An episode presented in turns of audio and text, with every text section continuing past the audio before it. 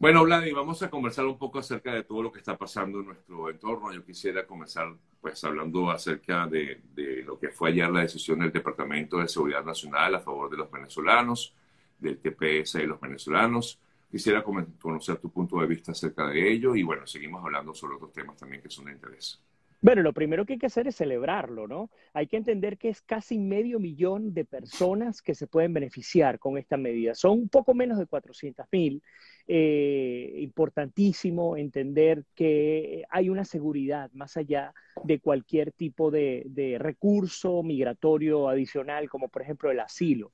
Y digo adicional porque a pesar de que ha sido el recurso por excelencia que han utilizado los venezolanos, la gran mayoría no califican. De hecho, más del 90% de las personas que presentan un asilo y que van a un asilo defensivo lo pierden y lo pierden porque no tienen las condiciones como para poder ser catalogados como perseguidos políticos o religiosos o por su condición sexual, que son los tres elementos fundamentales que hay en términos de asilo. Así que lo que ocurrió ayer era algo eh, increíble, ¿no? Porque mm, mm, escuchaba, las personas me escribían, eh, pensar que ayer era el último día que se tenía para poder eh, decidir si se eliminaba, si se reasignaba, si se extendía. Las personas nerviosas, eran las 3 de la tarde aún, no se había dado la información oficial. y finalmente se dio una información que es de cierto modo agridulce, porque entiendo también que hay más de 150 mil personas que ingresaron después de marzo del año pasado y que estaban contando con este recurso, Sergio. Eh, y pues nada, el, gobierno de Estados Unidos decidió que no, decidió que la extensión aplica a aquellos que lo hicieron por primera vez antes de marzo del 2021. Eh, hay muchas interrogantes. Por ejemplo, ¿por qué esto ocurre con los venezolanos si el resto de los TPS asignados extendieron y no solamente extendieron, sino reasignaron el recurso exactamente para, para las personas? Y aquí yo comienzo a meterle un poco pimienta a la política, ¿no? Eh, yo creo que hay dos elementos fundamentales. El primero, la crisis migratoria que le ha explotado en la cara a, a Biden eh, con, con, digamos, con la cereza de la torta que fue la muerte de estos 53 migrantes eh, de origen centroamericano y mexicano en Texas. Y en segundo lugar, que estamos a cuatro meses de las elecciones de medio término. Em, el, el Partido Demócrata se la está viendo bien, bien, bien difícil, ¿no? Para poder mantener, no ni siquiera eh, tomar nuevos puestos, sino mantener los que ya tienen. Y eh, el mensaje al país de, de, reasignar un TPS para más de 150 mil venezolanos que ingresaron después de marzo del 2021 sería un mensaje algo así como que, bueno, sí, seguimos teniendo las puertas, las fronteras abiertas entre el que, le, el que quiere entrar que entre el que le dé la gana. Y es muy triste, insisto, porque esto se, se ha reasignado a otras nacionalidades. Entonces digo, es agridulce, celebro por todos aquellos venezolanos que tienen la oportunidad de poder reaplicar a su TPS y por supuesto acompaño a aquellos que no van a poder tener esa oportunidad, al menos por ahora, porque el presidente pudiera tomar una decisión a posteriori, pero al menos por ahora. Y les invito, como siempre, a estar muy bien asesorados, muy bien acompañados. Si usted tiene su asilo, manténgase en su caso, revíselo bien, estúdielo bien, prepárese bien para cuando le corresponda eh, ir a, una cita. Ahora, hay otra cosa y con esto te doy el pase, Sergio.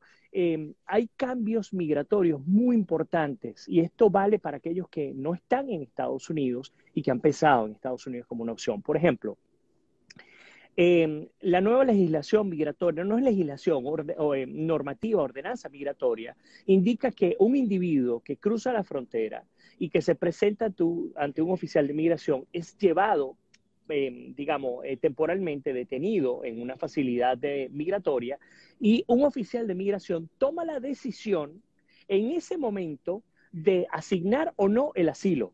No es como antes ocurría que uno metía el asilo, te liberaban, te daban un parol, esperabas no sé cuántos años a ver si es que te entrevistaban. Claro, pero todo depende justamente de lo que piense o no, o considere no el oficial de inmigración. El oficial, correcto. Pero lo que se está procurando ahora es hacer todo el proceso en el mismo momento en el que la persona cruza. Así que por eso es que insisto que tenemos que estar muy preparados, porque aquel que cree que llega y puede pasar años como antes, hasta que presentar un asilo, eh, puede estar cometiendo un error muy, muy fuerte, muy grave. Por lo tanto, insisto, tiene que estar listo para defender su caso inmediatamente cruza la frontera. Sí, ojo, pero también hay que tomar en cuenta, Vladimir, que esto lo, que, lo ocurre con aquellos que pasan de forma legal, es decir, por el eh, puesto fronterizo o también aquellos que es una consulta, aquellos que pasan de forma ilegal por, por los mm, caminos verdes. Aquellos que pasan ilegal también deben presentarlo. ¿Por qué? Porque, y afortunadamente esto pasa mucho con los venezolanos, eh, y digo afortunadamente porque es la manera correcta dentro de lo que ocurre. Em, los venezolanos están cruzando la frontera y se presentan ante un oficial de migración. Entonces, aunque tú estés ilegal, digamos, o entraste ilegalmente, tú te presentas eh, anuncias tu miedo creíble y entonces a partir de allí es que se genera el proceso que ahora se está activando, recién se está activando, insisto, esto es completamente nuevo. El que entró hace dos, tres meses dirá, pero eso no me pasó a mí, claro, porque es que aún no se había eliminado el MPP, no se habían cambiado las reglas de juego migratorias y ahora pues se exige que se haga de esta manera, que el, el oficial de migración decida. Cuando tiene a la persona enfrente, pregunta, tiene el miedo creíble, si cree que es así, bien, y si no, va directamente a tribunal de deportación. Ahora, igual, igual continúa la migración irregular y es justamente uno de los puntos que seguramente va a ser discutido hoy, justamente, Vladimir, entre Andrés Manuel López Obrador y Joe Biden. Tienen previsto una reunión en la Casa Blanca. Eh, bueno, eh, la verdad es que eh, son dos personajes, ¿no? Quienes se van a reunir. Pero quisiera tu punto, sí, ¿qué te puedo decir? Que, quisiera conocer tu punto de vista acerca de estas reuniones justamente que se van a dar entre los mandatarios de México y Estados Unidos eh, a partir de hoy. Bueno, Andrés Manuel, Andrés Manuel López Obrador es un fanfarrón. Yo creo que de, de, AMLO no se puede esperar absolutamente nada. Si acaso que medio hable bien, ¿no? Esa es la realidad. Este es un tipo que ha dejado muy mal parado a, a los mexicanos, sin duda alguna. Un tipo que eh, habla de, su doctrina Estrada, que para los que no conocen la doctrina Estrada en México, dice que México no interviene en los, en los problemas de los países eh, externos para que los países no, se, no intervengan en la política de México, pero va y se casa con Cuba, con Nicaragua, con Bolivia, con, con, con la Colombia de Petro, con Venezuela, y tú dices, bueno, ¿qué está pasando aquí? Entonces, en todo caso, el tema central de esta reunión entre Biden, que está hasta aquí con sus propios problemas, y AMLO, que no sabe dónde está parado, es básicamente tema migratorio. Pero esto ha sido como una reunión, esto parece como las reuniones de la OEA y la eterna Carta eh, Democrática, ¿no? Que siempre se amenaza y nunca sirve para nada tampoco. Se van a reunir, van a llegar a unos acuerdos, van a buscar un financiamiento conjunto, el desarrollo de los pueblos y la seguridad nacional y se acabó. Porque lo que sí es cierto es que diga lo que diga AMLO, México y Centroamérica se benefician, y escúchanlo bien, se benefician de la migración ilegal. Esta gente tiene eh, financiamiento por parte de carteles, por parte de grupos de delincuencia organizada, bueno, desde, insisto, desde la propia selva del Darién hasta la frontera norte de México. Entonces, es muy complejo, muy, muy difícil llegar a, una solución a un problema de este nivel, no solamente en términos de control, sino también en términos de prevención. ¿Cómo hacer para que la gente no se venga? Justamente, Vladimir, es casi que imposible poder evitar esta, este proceso migratorio, empezando por, por, por Panamá. Eh, debería haber un control más exhaustivo en Panamá, pienso yo, ¿no? De, por parte de los cuerpos policiales, militares de, ese país. Eh, ya el número, pues yo creo que es muy, muy alto de aquellas personas que pasan por esta terrible zona de la selva del Darién. Em, y, no hay ningún tipo de control. o sea, los cuerpos, perdón, los eh, representantes de la Dirección de Inmigración de Panamá están al tanto de todo esto, pero mira, prácticamente no se hace nada.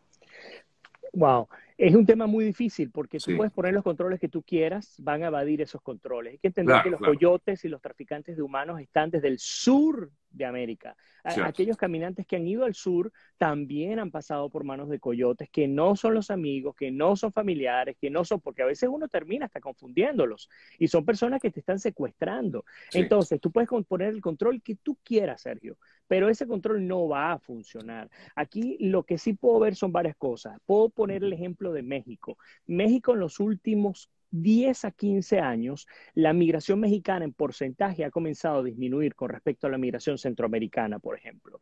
Y uno se pregunta por qué ha comenzado a disminuir. Bueno, porque en México la situación económica mejoró. Comenzó poco a poco a mejorar. Eh, mayores oportunidades de empleo, oportunidades profesionales, se crearon empresas, etcétera, etcétera. Y los mexicanos veían que de pronto no valía tanto la pena venirse a Estados Unidos. Incluso te puedo dar ejemplos con la inflación que hay hoy en día, hablando del mercado inmobiliario. Aquí hay un condado que se llama el condado Polk. En este condado Polk hay una población mexicana enorme de personas que han vivido toda su vida del campo. Vinieron acá, trabajaron, algunos fueron empleados, pero otros también montaron em, sus pequeñas haciendas. Bueno, esta gente montó sus haciendas que les costó hace 20, 30 años atrás 35 mil, 40 mil dólares y las acaban de vender en un millón de dólares y se fueron todos a México a vivir por la inflación, por todo lo que está ocurriendo aquí en Estados Unidos. Entonces, definitivamente la única, las únicas dos cosas que, que desfomentan, que quitan las ganas de emigrar son, número uno, que las condiciones donde tú te encuentras mejoren y tú sientas seguridad jurídica, profesional, económica, etcétera.